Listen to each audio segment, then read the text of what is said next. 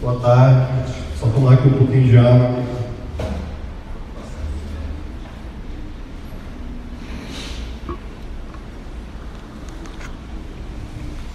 Amém. É, hoje nós vamos falar sobre, na verdade, tema, né? Uma vida no Espírito e vamos falar sobre isso, né? Sobre uma vida, né? Como tem que ser a vida do crente, né? Do cristão, é uma vida no Espírito, estava dando, fazendo umas, umas, pesquisas, umas leituras, e aí fui parar no, no livro de Reis, e aí eu estava vendo né, que depois que Salomão morreu, então assume, quem assume o trono né, é o seu filho Roboão. Né?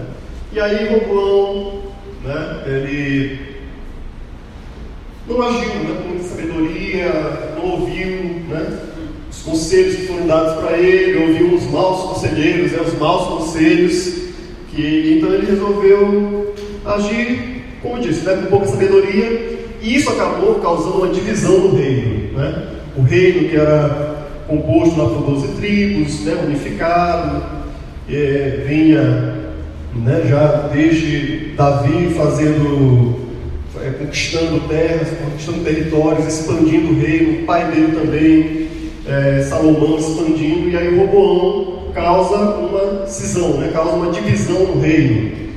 E aí é dividido, né, o reino do norte e o reino do sul. É, no reino do norte assume uma outra pessoa como rei, é um chamado Jeroboão, que é o Jeroboão I, né, depois, muitos anos depois teve ainda o segundo Jeroboão. Mas Jeroboão, Jeroboão I assume o trono Israel do norte. E aí composto por dez tribos. Né? E o reino Israel do sul, ou Judá, o reino de Judá, é composto pela tribo de Judá e a tribo de Benjamim. E aí a capital do reino do sul, de Israel do sul, sendo em Jerusalém. E a capital do reino do norte sendo é, primeiro Siquém e depois, não, muitos anos depois, é, edifica a cidade de Samaria edificada e aí se torna a capital do reino do norte. Bom, tem uma diferença, né? Quando a gente olha a história do reino do norte e do reino do sul, a gente consegue perceber uma diferença na parte política. Né? O reino do, do reino do sul é, sempre tem, sempre tem, quando a gente olha a história deles, cada rei, rei, um, rei um rei após o outro, a gente vê que sempre tem um sucessor de Davi, um herdeiro de Davi no trono. Né? Ali havia, Deus havia feito uma promessa para Davi, e por amor a Davi, ele cumpre essa promessa. Então, sempre no trono né, do reino de Judá, sempre tem o herdeiro de Davi, com exceção de um período de sete anos, que ficou, teve uma rainha que ficou né, no poder tal, mas logo em seguida é, o seu né, o outro, outro herdeiro, né, outro descendente de Davi assume o trono. Mas é, são, a gente vê também que são, reis, são reinados no Reino do Sul, são reinados mais longos, a maioria, né, a maioria dos reinados mais longos. Tem alguns bem curtos, mas a maioria muitos anos, né, bem longos. Já no Reino do Norte, a gente vê que tem uma é, a parte política mais conturbada, né? tem uma instabilidade política maior, tem muito golpe de Estado, tem muito rei, tem rei que ficou sete dias, por exemplo, no trono. Então, sete dias depois o cara estava morto, assumiu num dia, sete dias depois, semana depois estava morto, né? e tinha um outro rei no lugar. E ali nunca é um descendente de Davi no trono. Então, chega um tempo em que é um. É, então, esse Jeroboão I, né, quando ele assume o trono, ele tem uma ideia: diz, olha, capital do Reino do Sul, né, o, rei Roboão tem a sua capital, a capital do seu reino é Jerusalém. O templo é em Jerusalém. Se o povo do norte continuar indo para lá para adorar a Deus no templo em Jerusalém, esse pessoal vai acabar se bandeando lá para o lado do outro rei. E vai, vai querer, vai me largar de mão e vai querer ser governado pelo outro rei. Então vão acabar me matando, vão acabar me tirando do trono, me matando, e ele vai reinar sobre Israel todinho. Então ele tem uma ideia, não, vou fazer, vou mudar então o sistema religioso de Israel do Norte. Então o que, que ele faz? Ele manda fazer dois bezerros de ouro, coloca um bezerro em Dan e o outro em Betel, e ele diz: Pronto, está aí o Deus que tirou vocês do Egito. Então ele é, é a, a, né, tudo aquilo que, que Deus havia feito, ele quer apagar. Então ele começa nesse sistema, e aí também ele fala, a Bíblia fala que ele faz os postes ídolos, e tava, eu estava dando uma pesquisada sobre isso, na verdade é de uma, uma, deusa, né, uma, uma falsa deusa, é, é, Astarote, né, e aí ele vai ele vai para Azerá, na verdade, que é um dos nomes né, dela. Então, na, na verdade, o nome Azerá. E aí ele vai é, fazer esses postes ídolos porque era assim, como se fosse, essa Azerá é, as, é, como se fosse a mulher de Deus. Né? Então tem um Deus, tem um bezerro de ouro, né? é o Deus, e tinha a mulher dele, então tem os postes ídolos, os postes ídolos para que fosse adorada também Azerá, né? a mulher de Deus. Né? Então é assim, né? a rainha dos céus, é a senhora dos céus. Então, qualquer semelhança não é mera coincidência. Né? E aí eles né, faz isso, então ele muda o sistema religioso, diz agora é aqui, vocês não precisam ir a Jerusalém para sacrificar, vocês não precisam ir a Jerusalém para adorar o Senhor, porque Deus está aqui, ó, bezerro de ouro para vocês adorarem, tem os postes ídolos para vocês adorarem. E aí, quando a gente vê os reis se sucedendo, a gente vê uma escalada na, na digamos, na idolatria. Né? Ele diz assim, aquele rei foi pior do que ele fez, ele andou nos passos do seu antecessor. Aí, você, aí aquele rei morre, então quando assume o outro, você, ele, ele foi pior do que os outros. Então, quando assume um cidadão chamado, chamado Honre, né? ele, ele chega ao trono, só ver aqui está certo o nome dele. É... Sim, aí ele assume o trono né? e ele diz assim: olha, ele foi pior né? do que todos os outros que antecederam a ele. E aí o filho dele, né? Acabe, chega ao trono, e aí a Bíblia fala né, que Acabe cometeu mais abominações para irritar ao Senhor, Deus de Israel, do que todos os reis de Israel que foram antes dele. Então, Honre, que era pai de Acabe, que havia sido rei antes dele, foi rei durante 12 anos, e foi ele que edificou Samaria e transformou Samaria na capital do reino do norte. E aí, esse, esse já tinha sido o pior de todos. Aí a Bíblia fala que Acabe não estava satisfeito em fazer as mesmas coisas que o pai, e ele casa com uma mulher chamada Jezabel, né? é muito famosa, né? essa, essa senhora, né? muito famosa.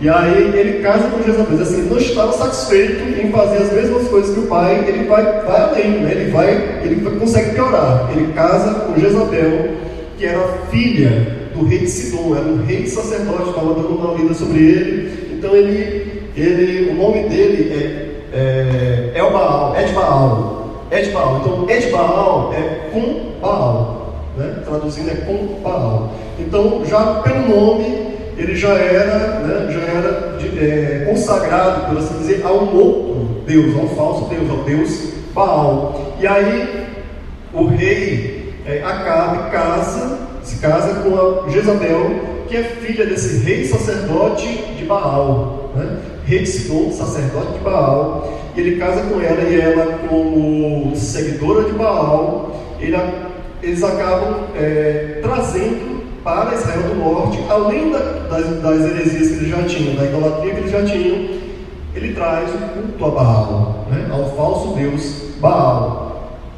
E aí ele constrói um templo em Samaria dedicado a Baal, assim como tinha um templo em Jerusalém para Deus, para Deus, né, para Jeová, ele faz um templo em Samaria dedicado a Baal, além dos postes ídolos, e continuar com o bezerro de ouro.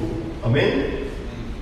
Bom, é nesse, né, nesse contexto que a gente vai encontrar um homem chamado Elias, o profeta. E aí Deus anuncia para Acabe, através do profeta Elias, que haveria uma seca. Disse, olha, vou fazer parar de chover nos próximos anos. E aí seria uma seca né, terrível, que não cairia nem orvalhos, não vai cair chuva, não cair nem orvalho. Tá? Não vai ter nem aquele, aquela aguinha assim, no meio da madrugada, assim, já no, no, no finalzinho da madrugada, para dar uma olhadinha na terra. Não vai ter nada, não vai ter nem orvalho, não vai cair chuva, não vai cair orvalho nesse tempo. E de fato, a seca ela foi, ela devastou ali aquela, o rei de Israel do Norte. As fontes de água secaram e a Bíblia fala que a fome era extrema em Samaria. Essa palavra extrema, a fome extrema em Samaria. No original, no hebraico, é Shazak. Né? Não sei, provavelmente a, a, né, tá, tá, tá, a pronúncia aí não está legal, mas é Shazak, pode ser traduzida como severa, como violenta. Então a fome era uma fome severa, uma fome violenta, e fome dói. Né? Né? Não, é, não é um jargão dizer que fome dói. Então a fome estava doendo, a fome doía ali em Samaria. Aí depois de três anos dessa seca, sem cair nem orvalho, Deus manda Elias se apresentar a Acabe, pois ele iria mandar uma chuva sobre a terra. Aí agora eu te convido a abrir comigo a sua Bíblia em 1 Reis, no livro, no, no livro de 1 de Reis, capítulo 18, versículo 16.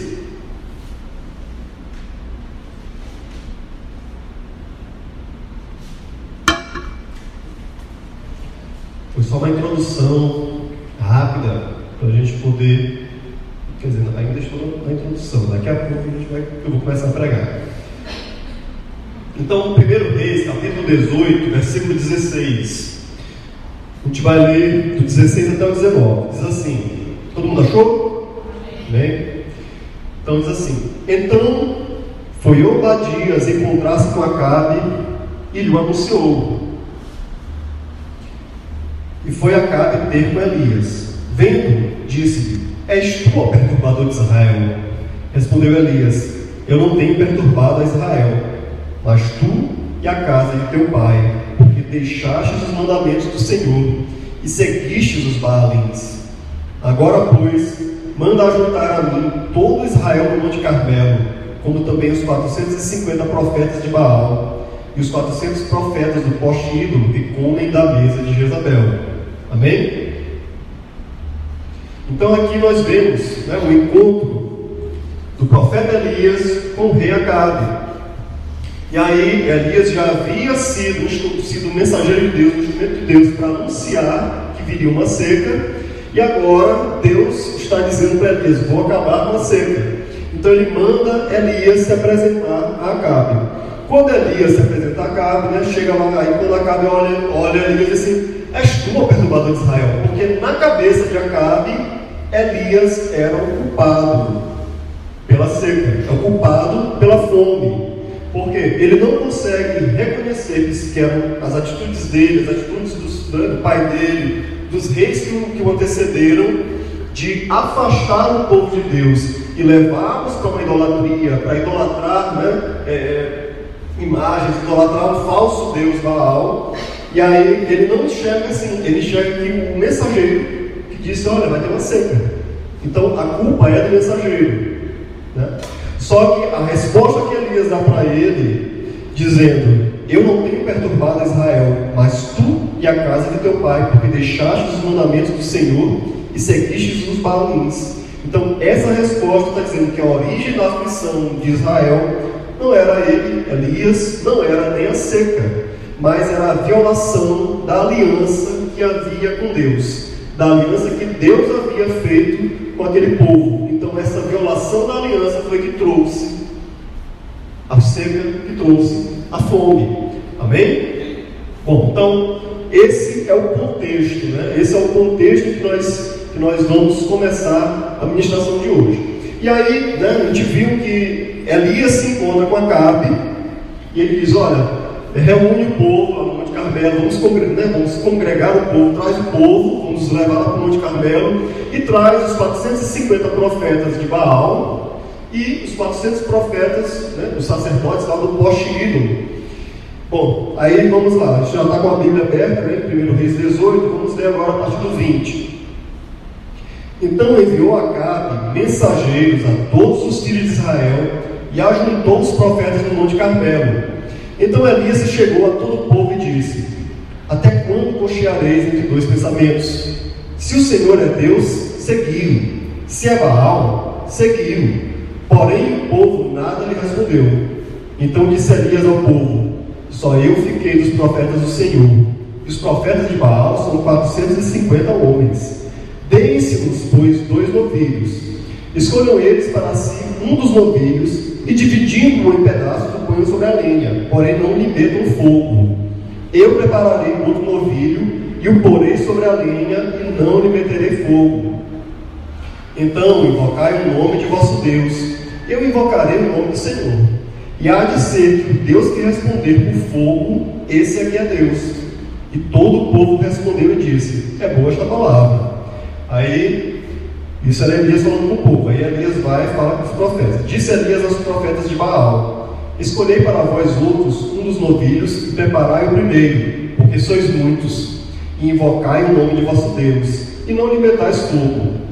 Tomaram o novilho que lhes fora dado, prepararam e invocaram o nome de Baal desde a manhã até o meio-dia, dizendo: Ah, Baal, responde-nos.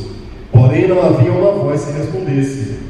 E manquejando se movimentavam ao redor do altar que tinham feito. Bom, eu vou dar uma, uma pausa e a gente continua. A gente está vendo aqui, né? É, Elias fala com o povo: diz, olha, até quando? Né? Até quando vocês vão cochear entre dois pensamentos? Né? A Bíblia fala que a gente não pode servir a dois senhores. Né? Então ele está perguntando: até quando vocês vão servir a dois senhores? Até quando vocês vão estar com, né, é, adorando a Deus e adorando a ídolos, adorando a Baal? Até quando vocês vão andar assim, com um pé lá e outro cá? Um pé no mundo, digamos, né? Um pé no mundo, trazendo o nosso contexto, e outro na igreja. Até quando você vai andar cocheando entre dois pensamentos, cocheando entre dois deuses, né? entre duas vidas? E aí o povo fica calado, né? O povo fica calado e tal. E aí ele diz: Olha, só eu restei dos profetas do Senhor. Na verdade, o único que talvez os historiadores falam que restou que se posicionasse publicamente, né? que tinha coragem de se posicionar contra Acabe e contra Jezabel. Né? Então Elias tinha sido o único que ainda levantava a voz em público. E aí, disse, olha, já os profetas de Baal são 450. Eu estou sozinho. Então vamos fazer o seguinte: se o Deus é Baal, então eles vão lá preparar um novilho, vão fazer, vão, né, eles vão escolher, eles vão escolher o novilho. Não vou nem dizer para você, né, tem dois, então eu não vou escolher primeiro. Deixa eles, eles escolhem primeiro, tá, um novilho, que melhor, que eles acharem melhor, eu pego o outro, que sobrar eu pego. E aí a gente vai, prepara, coloca a lenha, prepara o altar, e aí quem responder com fogo vai ser, né, a gente vai, ah, esse é o Deus verdadeiro. Mas por que isso? Isso aqui foi, na verdade, um, um desafio direto, porque no sistema religioso lá eles diziam o mesmo poder que era atribuído a Deus, né, a Jeová, eles atribuíam a Baal. Então os negócios de fazer cair fogo do céu diziam que Deus podia fazer, mas que Baal também podia fazer. Então Deus e Baal, na visão deles, tinham o mesmo poder, né, tinham o mesmo poder. Então, por isso, Elias faz esse desafio, é um desafio direto. Olha, vamos colocar aqui: que quem responder com fogo do céu, fazendo cair fogo do céu, é o Deus verdadeiro. E aí eles vão lá, né, eles fazem, né, a, a, fazem, preparam lá o novilho deles, fazem a preparação, eles começam a fazer lá né, a, né, a dança da chuva, a dança do fogo, né, a, o irmão, lá de, né, em volta lá do, do altar né, que eles prepararam, tudo cortado, novilho e tal e nada do fogo. Vai até o meio-dia, ah, Baal, responde-nos, responde-nos, responde-nos. Porém, né, não havia uma voz que respondesse. Né? E aí, ao meio-dia, continuando a leitura, né, ao meio-dia, Elias zombava deles, dizendo: Clamai em altas vozes, porque Ele é Deus. Pode ser que esteja meditando ou atendendo a necessidades, ou de viagem, ou a dormir, e vai despertar. Né? E eles clamavam em altas vozes, se retalhavam com facas e com lancetas, segundo o seu costume, até derramarem sangue. Passado o meio-dia, profetizavam eles, até que a oferta de manjares se oferecesse.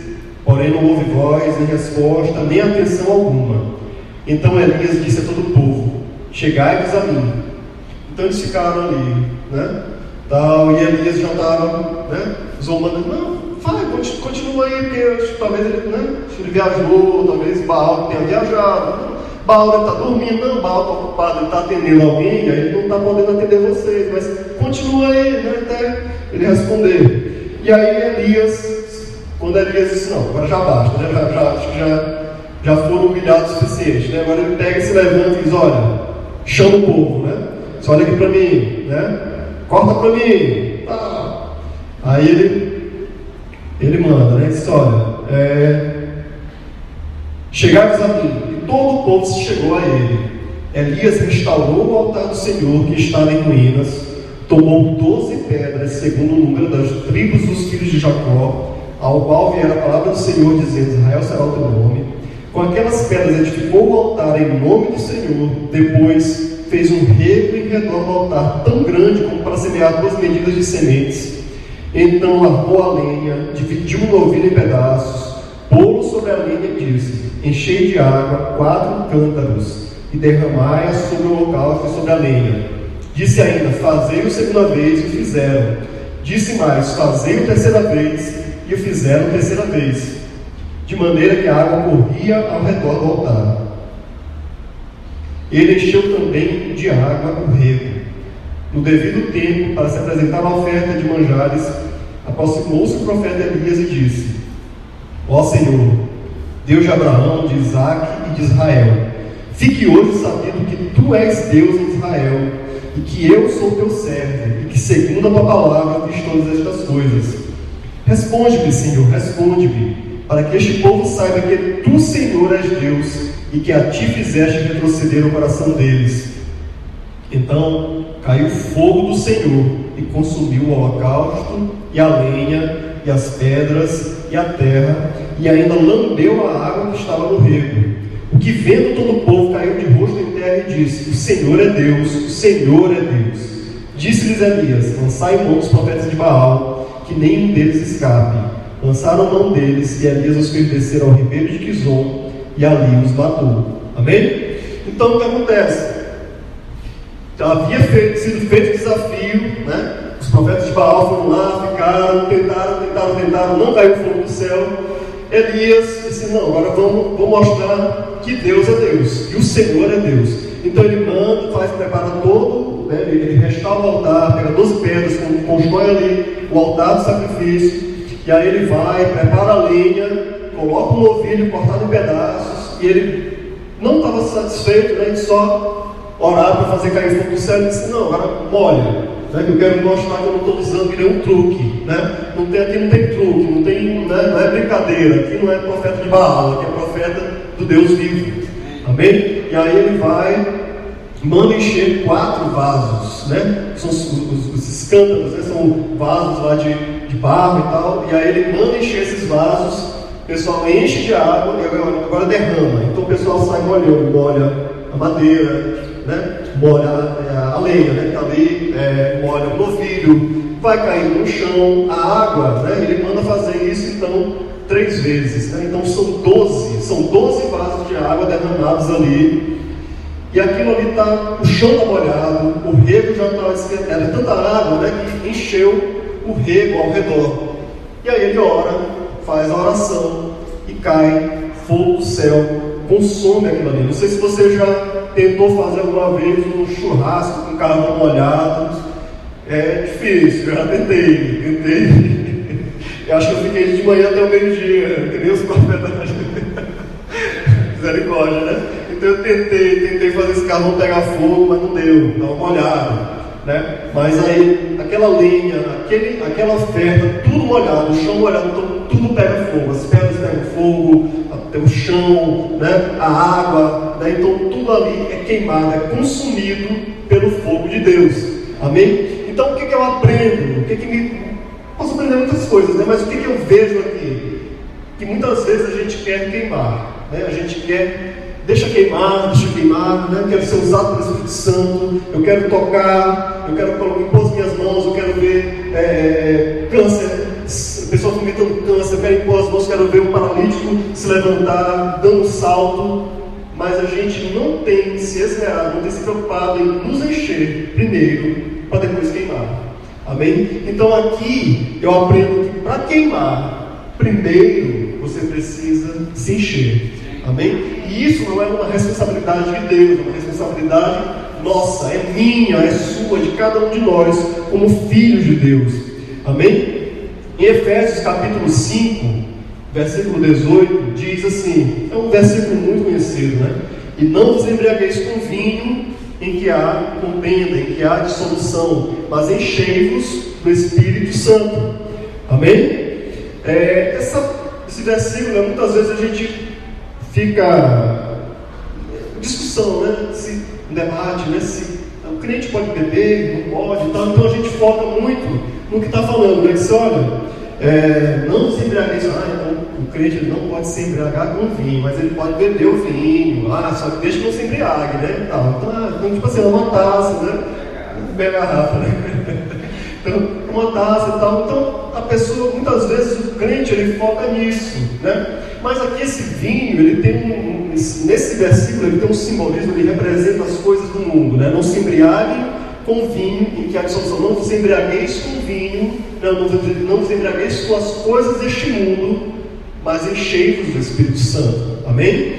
Então, quando a gente vê né, esse, essa, essa recomendação né, de Paulo para os Efésios, que é aplicável a toda a igreja de Cristo, né, é que nós não devemos andar por aí enchendo a nossa cara né, com aquilo que não vai trazer nenhuma edificação, mas a gente tem que buscar nos encher do Espírito Santo. E aí você me pergunta como, mas como é que eu faço isso? Logo em seguida, quando a gente para de olhar só para Efésios 5,18 e ficar pensando se o crente pode beber ou não pode, se o pecado é se embriagar ou não, quando a gente avança no versículo, nessa passagem a gente vê o versículo 19, como? Falando entre vós com salmos, entoando e louvando de coração ao Senhor, com hinos e cânticos espirituais, dando sempre graças por tudo a nosso Deus e Pai, em nome de nosso Senhor Jesus Cristo, sujeitando-vos uns aos outros no temor de Cristo. Então existe uma forma da gente se encher do Espírito Santo, né? Como é que a gente vai, vai se encher, sendo que é nossa responsabilidade? Muitas vezes nós, nós queremos terceirizar, às vezes as nossas responsabilidades, né, digamos assim, né, a, digamos, queremos terceirizar a, a, responsabilidade por algo errado, né, então sempre é culpa de alguém, o diabo, não a carne, sabe, a carne é fraca, né, tal, assim, ou então a gente, é, a nossa falta de diligência cristã, né, nas, nas nossas práticas espirituais, a gente quer não, porque é, Deus, né, me enche, Senhor, me enche, Deus, me enche, Deus. Ele disse, eu estou aqui, eu estou aqui querendo derramar, mas te enche aí. Tal. Então a gente né, tem que se encher, é nossa responsabilidade nós nos enchermos. Como? Como? Falando entre nós com salmos, entoando e louvando de coração ao Senhor com hinos e cânticos espirituais, dando, né, nós tendo um coração grato né, a Deus por aquilo que temos, por aquilo que, que somos, por nossas vidas, né? em nome do nosso Senhor Jesus Cristo, sujeitando-nos uns aos outros no temor de Cristo. Né? Então, eu quero focar especificamente em algo, né, uma prática espiritual, algo que, me, que na minha vida trouxe muita transformação, muita edificação, não só na minha vida, na vida de muitos homens, muitas mulheres que um dia resolveram né, colocar em prática é, essa coisa chamada oração falar com Deus. Uma, o tema de hoje é uma vida no Espírito, né? Falar, falar sobre uma vida no Espírito. Então, falar sobre uma vida no Espírito é falar sobre uma vida né, em que nós lemos a palavra de Deus, nós somos a palavra do Espírito, nós lemos a palavra, né, nós nos edificamos espiritualmente, nós renovamos a nossa mente, transformamos a nossa mentalidade do velho homem para a mentalidade do novo homem através da leitura da palavra, trazendo a palavra para dentro de nós e também enchendo através de? Da oração e oração em outras línguas. Amém? Nós somos, nós somos cheios do Espírito Santo, somos batizados do Espírito Santo. Se você não é, você vai sair daqui cheio hoje, amém? Porque chega desse negócio de estar anos e anos buscando, hoje é o dia que você vai encontrar aquilo que você está buscando há muito tempo. Amém?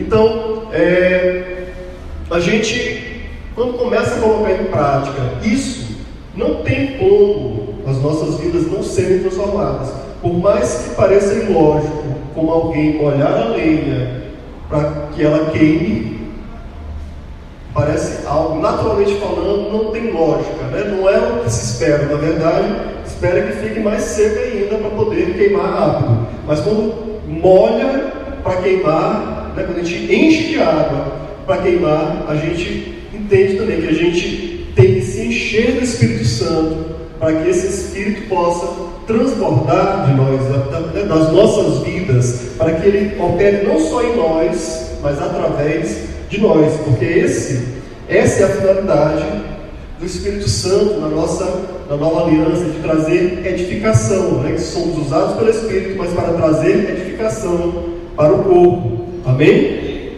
1 Coríntios capítulo 14 fala nos primeiros versículos, né? 1 Coríntios capítulo 14 diz assim: se o amor e procurem com zelo os dons espirituais, mas principalmente que profetizeis, pois quem fala em outra língua não fala a homens, senão a Deus, visto que ninguém o entende, e em espírito fala mistérios. Mas o que profetiza fala aos homens, edificando, exortando e consolando. O que fala em outra língua, a si mesmo se edifica, mas o que profetiza edifica a igreja. É, eu me meus primeiros oito anos né, da, da, minha caminhada cristã, me converti em outra denominação, então os primeiros oito anos eu me congreguei. Né? Antes de vários anos, na verdade, quando eu saí de lá, ainda fiquei, fiquei um tempo é, procurando até que eu encontrei, né? Encontrei no encontrei o verbo da vida e me encontrei no verbo da vida, né? Mas é, eu me converti, mas eu era assim, numa igreja pentecostal. Então, logo nos primeiros meses, eu fui batizado no Espírito Santo, comecei a ter as minhas experiências né, com Deus, logo assim no começo, mas depois de um tempo, é, parece que essas experiências ficaram, foram ficando no passado. Né? E eu lia o livro de Atos e disse, meu Deus, por que, que, que não pode ser assim hoje? E esse negócio parecia assim algo muito distante né, na, na, na, minha vida. Então eu não tinha, né, lá, lá na igreja a gente não tinha né, essa revelação da palavra, né, como, como quando eu fui fazer o rima, que eu fui entender, aprender melhor a respeito de certos assuntos. E assim, então parecia assim, o batismo do Espírito Santo era um fim em si mesmo. Ah, fui batizado no Espírito Santo para ser batizado, que é um revestimento de poder, você sabia isso, é um revestimento de poder, fui batizado, eu falo línguas, então quando eu estava assim num culto que eu estava arrepiado, aí estava, né, que já não conseguia mais me conter e tal, aí falava em línguas, não tinha né, a prática espiritual de orar em línguas, porque achava que era só nesses momentos né, que tinha ali durante um culto, ou então né, é, um louvor, tivesse ouvindo um louvor e tal, eu tivesse muito, muito animado, né, muito empolgado, né, todo arrepiado, e aí eu falava, né, saía, né, saí lá na janela. Dois segundos assim de, de, de línguas estranhas, pronto. Tava, tava satisfeito, né? Tava ótimo. E aí, graças a Deus, né? Comecei, cheguei lá no Verbo da Vida, né?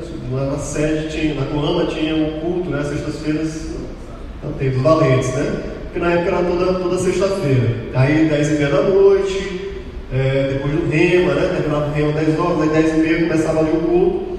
E nessa época era uma hora de. já começava uma hora do louvor, às vezes só um violão tocando e oração em línguas. Lá em pé, uma hora, uma hora de oração em línguas. E agora imagina, eu chegando, me sentia um ET, eu olhava assim para o lado, o pessoal disse, esse pessoal está falando em línguas, eu achava assim, aquilo ali, esse pessoal tá, o pessoal não está falando em línguas, ninguém está falando em línguas, isso aqui não, isso aqui é só, isso aqui é só molecagem, mas esse pessoal está, o cara fica aqui uma hora em pé, e eu fico, mas eu estou confessando meu pecado mesmo, tá bom? Eu ficava, eu ficava uma hora eu ficava uma hora ali só ajudando meus irmãos, entendeu? Do lado direito, do lado esquerdo, do lado frente e trás. E disse, rapaz, isso aqui não tem esse negócio aqui e tal. E disse, ah, tu quer saber, eu tô aqui mesmo, tipo assim, tá na chuva, né? Pra se molhar. Aí eu peguei e comecei, também comecei a falar, né? Tava lá, então, fechava meu olho, levantava minhas mãos e soltava lá, né? falava lá em língua, rapaz, e ficava, só que na mente era uma hora. Era uma hora de uma luta dentro da minha cabeça, dizendo, tu tá, fazendo papel de palhaço vai-te embora, vai dormir, vai para casa, vai, vai descansar, já está tá, já tá indo pela madrugada, e tu está aqui nesse negócio, vai em pé aqui, tua perna já está doendo, e a perna doía, né? Eu ficava em pé, não, eu ficava em pé, que se você sentar eu durmo. E aí eu ficava ali e tal, e aquela na luta, e eu falando, orando em línguas, orando em línguas, orando em línguas, que eu não sabia se realmente eu estava orando em línguas ou não, mas graças a Deus eu descobri que eu estava mesmo. E aí, paz foi, aí tal, comecei aí, né? Comecei a frequentar sexta-feira, e eu comecei a ver, disse, rapaz, não, estou vendo que tem gente que é batizada, eu vi a gente sendo batizada, oh, você quer ser batizado? Como assim, cara? Ah, o cara quer ser batizado, vem aqui, que eu vou impor as mãos, você vai ser batizado no Espírito Santo. Eu nunca vi isso na minha vida. Nunca tinha visto isso. Assim, ah, o cara está tá, tá agendando, assim, vai agendar a hora para ser, vai agendar o horário para ser batizado no Espírito Santo. Dizer, ah, vou lá para ser batizado no Espírito Santo. Tal. Eu imaginava né, que era muita busca e tal, o cara tinha que buscar, buscar, buscar, buscar, buscar, até um dia que Deus quisesse batizar né, aqueles, aquela pessoa, então ele seria batizado no Espírito Santo. Né? Então, comecei ali frequentando e tal, fui, comecei a entender, comecei a ver né, pessoas sendo batizadas de verdade, né, mesmo, sendo batizadas mesmo Espírito Santo, rapaz, saiu, né, foi, foi mesmo, batizado eu via gente sendo curada, né? Sabe quem quer, quem quer oração por cura? Tal. Eu nunca tinha entrado numa igreja para ver alguém fazendo um apelo por cura. Não sei se você, antes de chegar na vida, você já tinha né, visto isso. Eu nunca tinha visto, né? Então, na minha igreja isso não era, né, não havia isso. E aí eu olhava e estava por cura. E aí eu, o pessoal ia lá na frente, é, o pregador ainda impunha as mãos e tal, a pessoa era curada. Eu olhei, Aí eu comecei a ter experiências naquele culto, né? Comecei a ter, nunca tinha tido visão, comecei a tive minha primeira visão. Eu achava que era coisa de esquizofrênico, você faz um cara é doido, você tem esquizofrenia, fica com um estado que está tendo visão, que viu um anjo, que viu não sei o que e tal. Aí tive minha primeira visão, comecei a ter experiência, comecei orando em línguas, comecei a interpretar, vinha, eu orava em línguas e interpretava. Eu disse, rapaz, essa coisa na minha cabeça e tal, mas graças a Deus, nessa luta mental, eu continuava. Sempre tinha uma voz, a voz do Espírito Santo dizendo: continua, tu não está perdendo nada, não está perdendo nada, continua, não, continua, continua, para de olhar para os outros. Eu ficava olhando, tá, fecha teu olho, vinha, fecha teus olhos, não olha para ninguém, fica na tua, vai na tua, vai nessa tua força, mano. E aí comecei, comecei, comecei. Comecei a ouvir a palavra, comecei a entender, comecei a ver, a ler a palavra que aquilo ali tinha fundamento, eu estava me edificando. Né? Quando Paulo fala sobre, sobre, quando a gente vê Paulo falando sobre essa coisa de, olha, né, não vão falar, né, tudo que tem ordem na essência e tal, na verdade é, não, é porque Deus não é Deus de bagunça, não é Deus de confusão, é para não ter bagunça no culto, não é ficar, o cara está pregando, está tá ministrando a palavra e começar a falar em línguas, se for falar em línguas distantes, interpreta, ou então alguém se levanta e interpreta. Agora, para estar tá pregando, falando línguas estranhas, qual é a edificação que vai trazer para o corpo? Porque ninguém está entendendo. Amém? Mas quando nós oramos, no nosso momento de oração, nós estamos falando com Deus. Se estamos aqui, vamos orar, vamos orar em outras línguas. Aí, então não precisa, não é necessário haver interpretação, porque nós estamos orando e falando com Deus, ainda que seja coletivamente quando eu estou no meu momento de oração, que eu oro em línguas, eu estou sendo edificado, eu estou falando com Deus, eu estou fazendo uma oração perfeita, né? porque eu estou falando diretamente, o meu espírito está falando diretamente com Deus.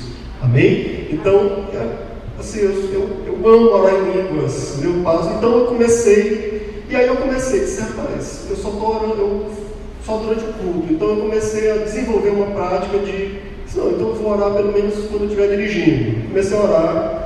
Então, é, antes era uma hora por semana, né, porque era uma hora durante o culto. E aí eu passei a desenvolver essa, essa, uma prática de orar quando estivesse deslocando de casa para o trabalho, trabalho para casa.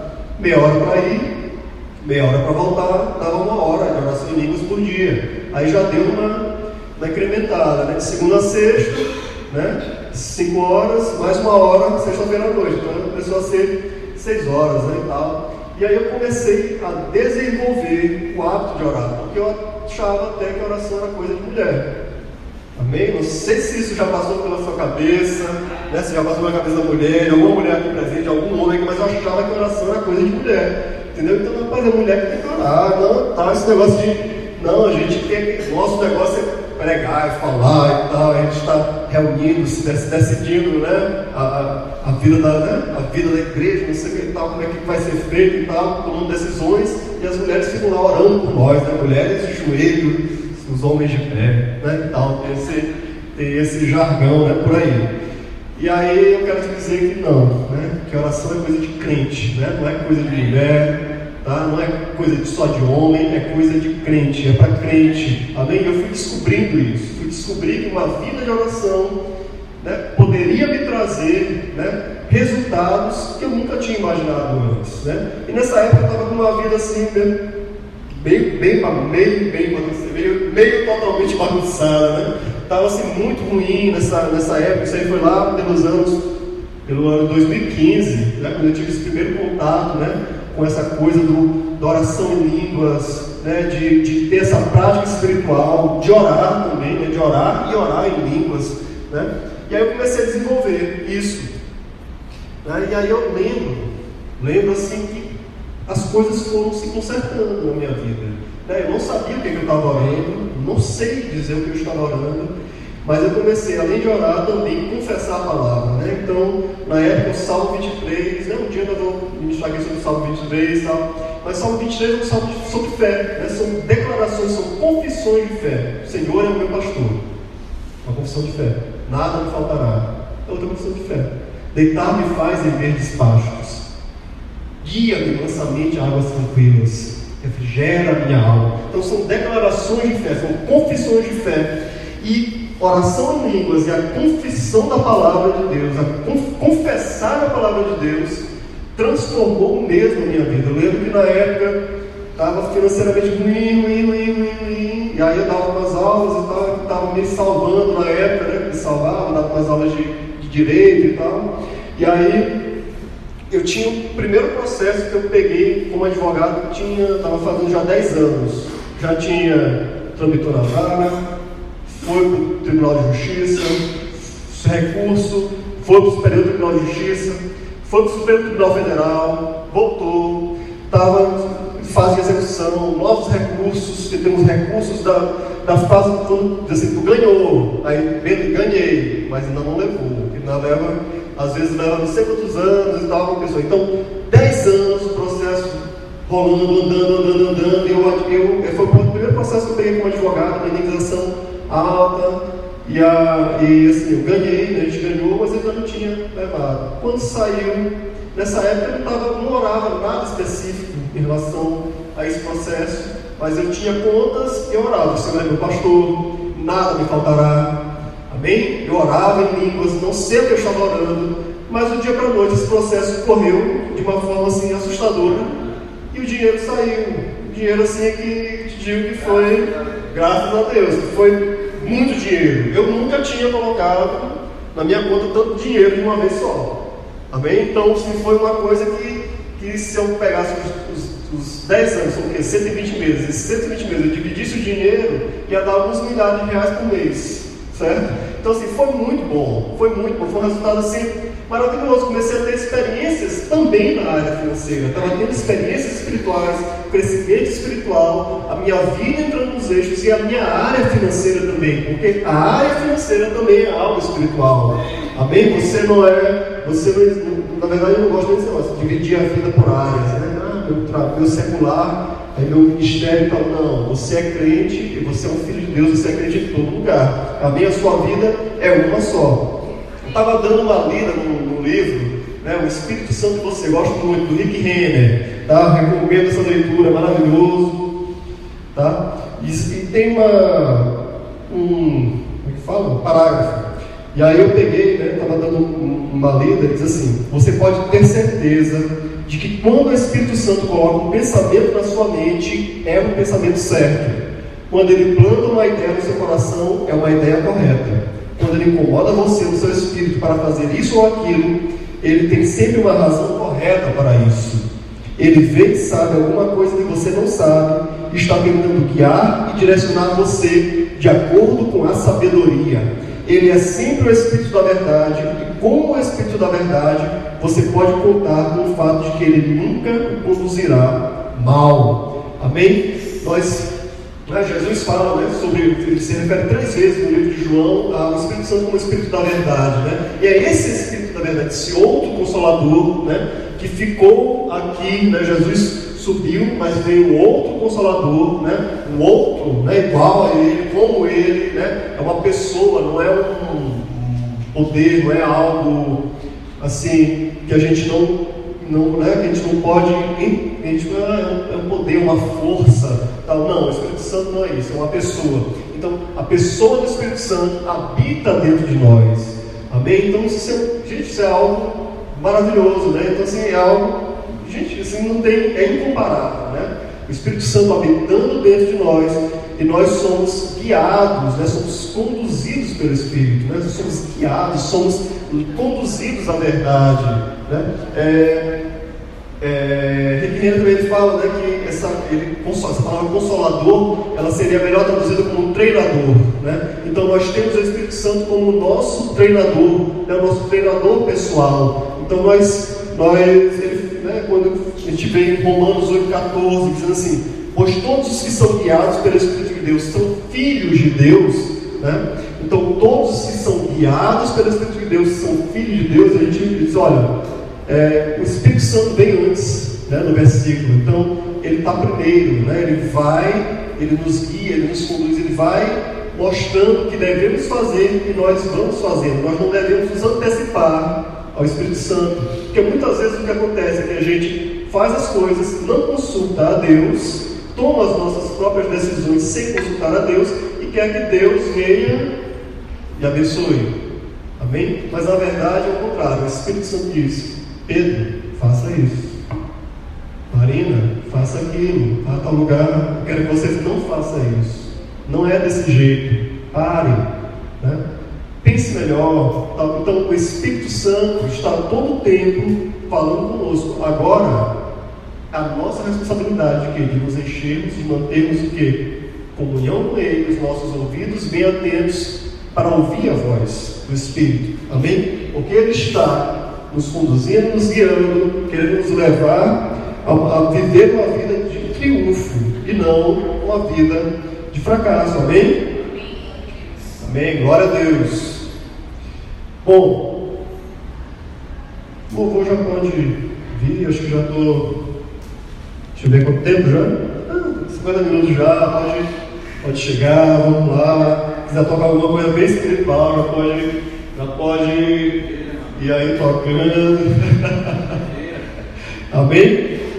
É, o capítulo 5 de Gálatas, Gálatas capítulo 5, versículo 16, diz assim: Digo, porém, andai no espírito, e jamais satisfareis a concupiscência da, a concupiscência da carne, porque a carne milita contra o espírito, e o espírito contra a carne, porque são opostos entre si, para que não façais o que porventura seja do vosso querer. Amém? Então o que Gálatas está dizendo aqui? Olha, andai no espírito, andem o espírito e vocês jamais vão satisfazer a concupiscência da carne, porque a carne milita contra o espírito, o espírito contra a carne.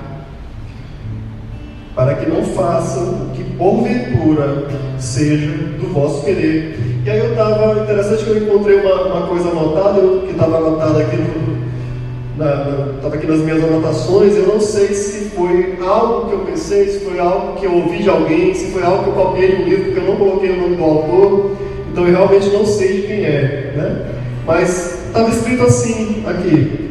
Quando o escritor aos Gálatas fala de uma luta entre espírito e corpo, ele está dizendo que os dois estão lutando não para saber quem é mais importante, mas para saber quem vai tomar o controle da alma.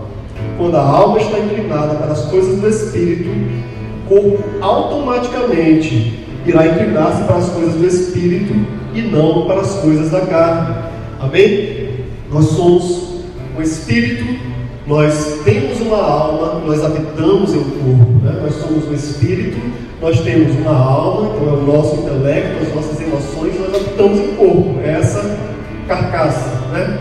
é essa casca, né? esse, é isso aqui que vocês estão vendo, né? mas esse não sou eu, isso aqui é só meu corpo, eu sou o Espírito, o que eu vejo você é só o seu corpo, você é, mas você é o Espírito nós temos uma alma. Então, quando o espírito milita contra as coisas da carne, quando está lutando contra as coisas da carne, né, está, na verdade, lutando pelo controle das nossas emoções, dos nossos pensamentos, dos nossos sentimentos. Porque quando nós pendemos para as coisas do espírito, nós vamos ser mais espirituais. Mas se nós, se nós pendemos para as coisas da carne, as nossa, a nossa alma, o nosso pensamento vai pender, vai só pensar em coisas carnais. A gente vai só pensar naquilo que não presta, né? Por assim dizer. Mas quando nós estamos com o nosso espírito fortalecido, quando nós alimentamos nosso espírito, em vez de alimentar a nossa carne,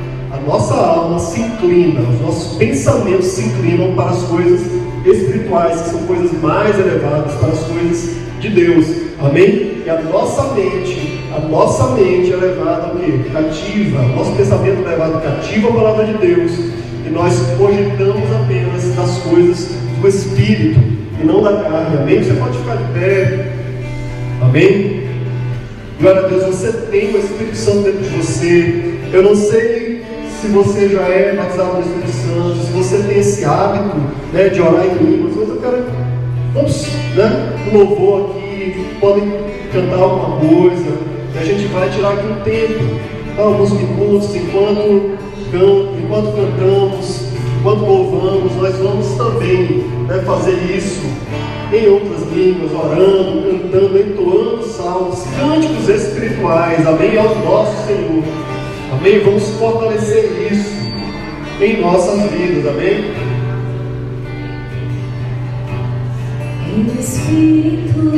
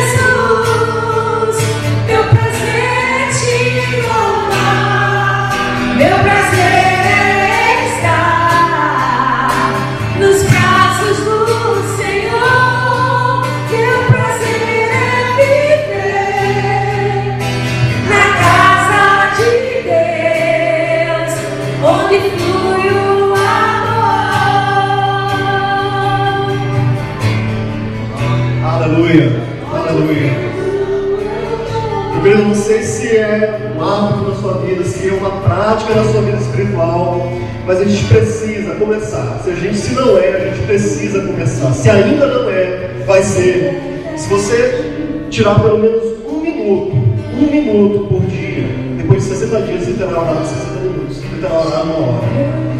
Amém? Um minuto, mas um minuto não é muito pouco. Não, na verdade, se você não está orando, línguas, se você não está orando, você não tem esse hábito, então você ora zero minutos. Se você orar um minuto, já, você já está melhor do que o que você está. Amém? Então a gente precisa começar. A gente fala muito sobre não desprezar os pequenos começos. E às vezes a gente pensa, não, então eu vou chegar, vou entrar no quarto, vou orar 10 minutos. Você não vai conseguir. Amém? Se você não tem o hábito, então a gente não consegue. A gente não vai conseguir começar logo orando, orar 10 horas por dia. Não. Começa orando alguns minutos, reserva alguns minutos do seu dia. Amém? Tira exclusivamente para isso. E não seja também só quando você estiver fazendo uma outra coisa. Né? Estou lavando uma louça, vou orar em línguas. Amém, é muito bom. Eu faço isso. Eu gosto de orar, de, né? lavo louça, né? uma das minhas atividades domésticas. Né? E aí eu lavo louça, eu oro em línguas. Né? Eu estou dirigindo, eu oro em línguas eu gosto, mas eu também gosto de reservar um tempo só para isso, só para orar.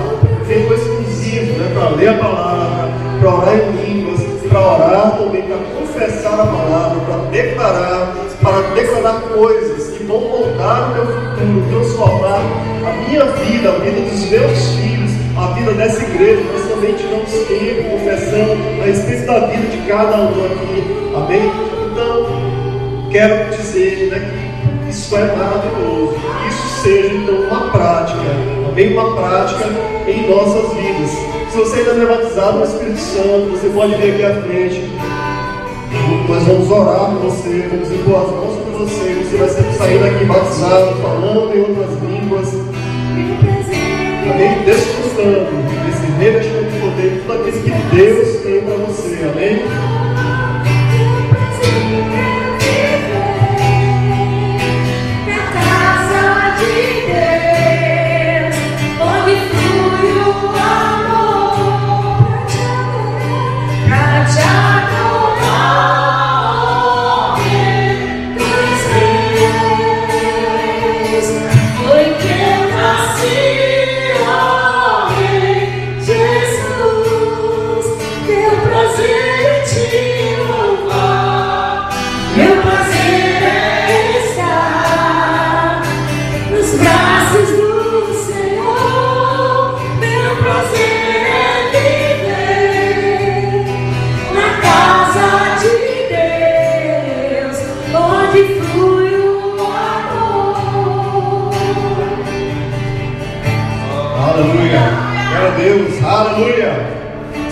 Aleluia. Deus é bom.